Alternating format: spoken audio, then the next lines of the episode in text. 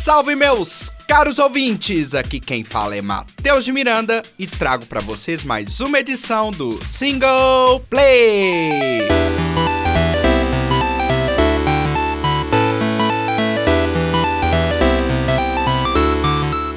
Ultimamente eu ando bem fissurado com jogos de plataforma ao estilo Metroidvania e acabei me recordando de um jogo que me surpreendeu muito e que me deu um fôlego de ânimo a mais para sua série. Hoje é dia de Castlevania Order of Ecclesia.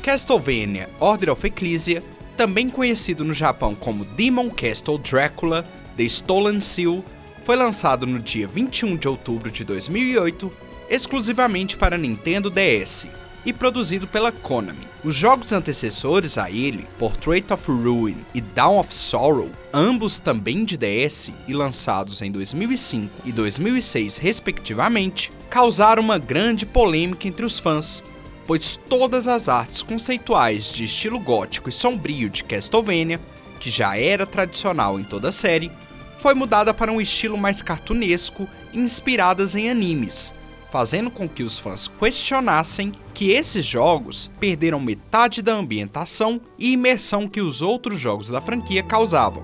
Vejam bem, não quero dizer que Portrait of Ruin e Dawn of Sorrow são jogos ruins, muito pelo contrário são jogos incríveis. Porém, com essa mudança nas artes conceituais, o design dos personagens, dos inimigos e dos cenários acabaram tirando um pouco da ambientação que acompanhava Castlevania desde seus primórdios.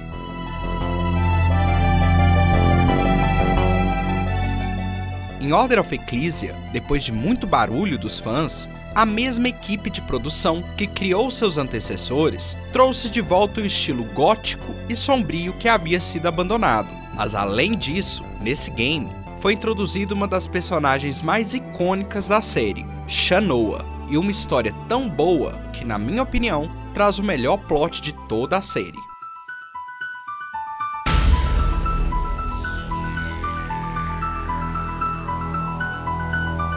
Na cronologia de Castlevania, os eventos de Order of Ecclesia acontecem alguns anos depois do clássico Symphony of the Night, após Alucard derrotar o seu pai Drácula.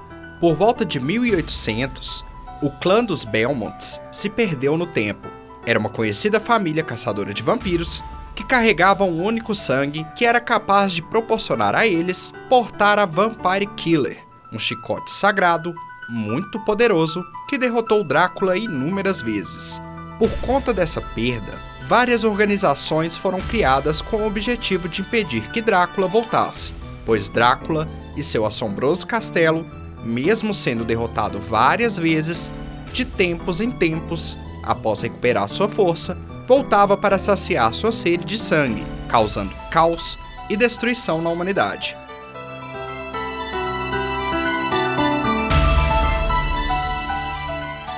Essas organizações buscavam pesquisar e criar forças para impedir um eventual retorno de Drácula. Delas, a mais promissora era a Ordem da Eclísia, que conseguiu criar uma tríade de glifos mágicos intitulada de Dominus, capaz de selar o poder de Drácula em um recipiente humano.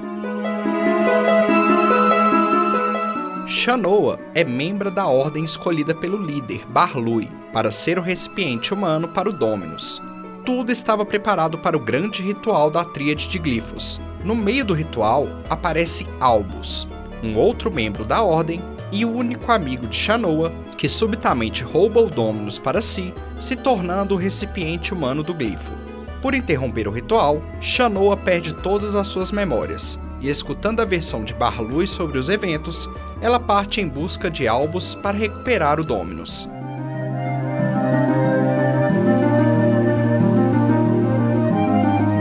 Em sua busca, no caminho, Shanoa se depara com pessoas que habitavam a vila de Wigol, que foram sequestradas por Albus. e ela percebe que ele estava sequestrando e coletando parte do sangue dessas pessoas para algum tipo de experimento que ela desconhece. Mas segundo Barlui, Albus deseja apenas trair a ordem e ressuscitar Drácula usando o poder de Dominus.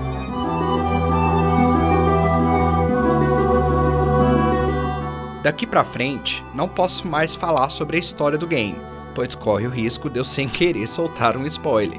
Mas o interessante da história é que como Shanoa está sem memória e não sabe nada do que está acontecendo, e você que está controlando também fica sem entender, chega em um certo ponto do jogo em que há uma enorme reviravolta na história que coloca em xeque a ressurreição de Drácula.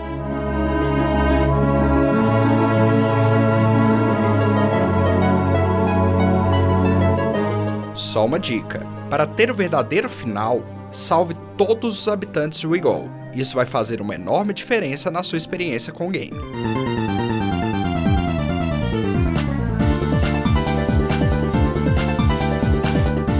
A partir do Symphony of the Night, Castlevania começou a inspirar sua jogabilidade em Metroid, deixando de ser um game completamente linear, abraçando a exploração e a liberdade, consagrando o estilo de jogo conhecido como Metroidvania. Order of Ecclesia também bebe da mesma fonte, mas com uma diferença. Na grande maioria dos outros jogos da franquia, o único lugar a se explorar era o assombroso castelo de Drácula, possuindo várias áreas conectadas dentro dele, assim como Metroid. Ao todo, são 19 cenários para se aventurar em Order of Ecclesia. Com exceção ao castelo de Drácula, a maioria desses cenários são curtos, mas cada um com sua temática, segredos, características e inimigos.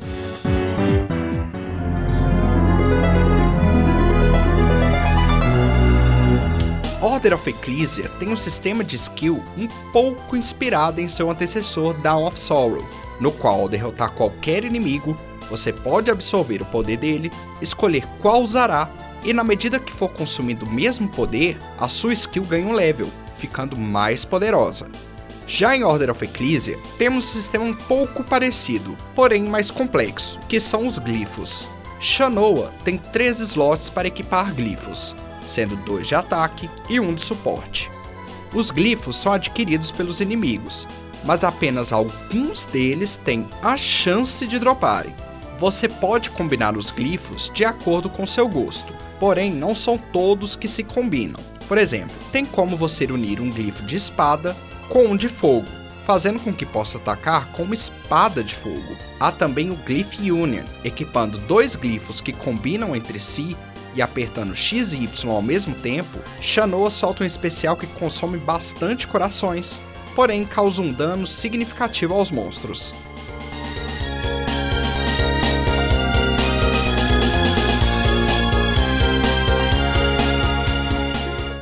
Há vários tipos e elementos nos glifos que você adquire, e eles são o Strike, o tipo de ataque padrão com dano físico, Slash, que é o tipo de ataque causado por armas de corte, como espadas e facas, Flame, que são os ataques de fogo, Ice, que são os de gelo, Thunder, os de raio, Light, os de luz, e Darkness, que são os glifos das trevas.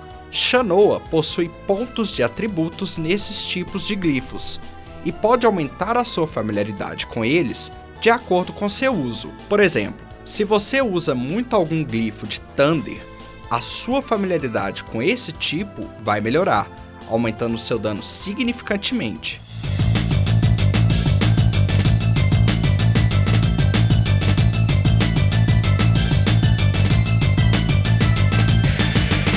Ou seja, galera, o sistema de glifos permite uma gama enorme de possibilidades de combinações, dando muita liberdade ao jogador em criar uma build de acordo com seu gosto. A vida de Shanoa, como em todos os jogos da série, é representada por uma barra vermelha no canto superior esquerdo da tela. Na medida que for derrotando inimigos, Shanoa vai ganhando level, que vai aumentando seus pontos de vida. Os ataques básicos consomem energia, que se recupera sozinha e que é representada por uma barra verde abaixo da vida. Os pontos de energia também aumentam na medida que a personagem vai ficando mais forte. Já os Glyphs Union consomem corações que são encontrados ao derrotar inimigos.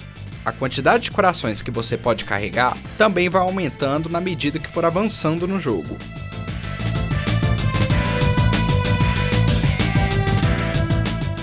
Uma das coisas que mais gosto em Order of Ecclesia são os detalhes dos cenários e no cuidado da criação da protagonista, que além de muito linda, tem bastante carisma, uma ótima história que é revelada ao recuperar suas memórias, e é interessante que Shanoa é repleta de tatuagens espalhadas pelo corpo, que são justamente os glifos que ela absorve.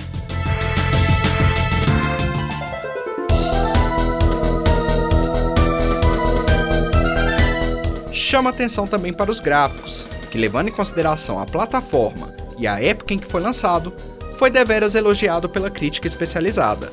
E não só isso, a sua recepção foi ótima, sendo considerado como o melhor Castlevania já produzido desde o Symphony of the Night, destacando a característica de RPG que é muito forte nesse título: a história, a trilha sonora e a dificuldade. De fato, Order of Ecclesia é um jogo bastante complicado de terminar, já que possui uma dificuldade bem elevada, com bosses bem desafiadores e inimigos que podem deixar muita gente frustrada.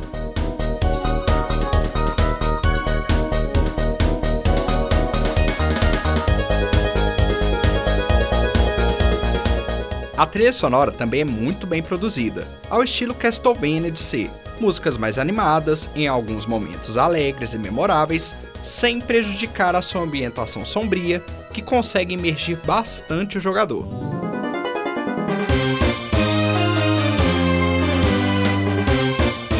Bom, pessoal, por hoje é isso. Espero não ter deixado nada para trás. Vou deixar um link aqui na descrição da wiki do game, em inglês, para aqueles que querem saber mais sobre o game, um outro da trilha sonora e um terceiro com um vídeo de gameplay do game para vocês verem como tudo funciona.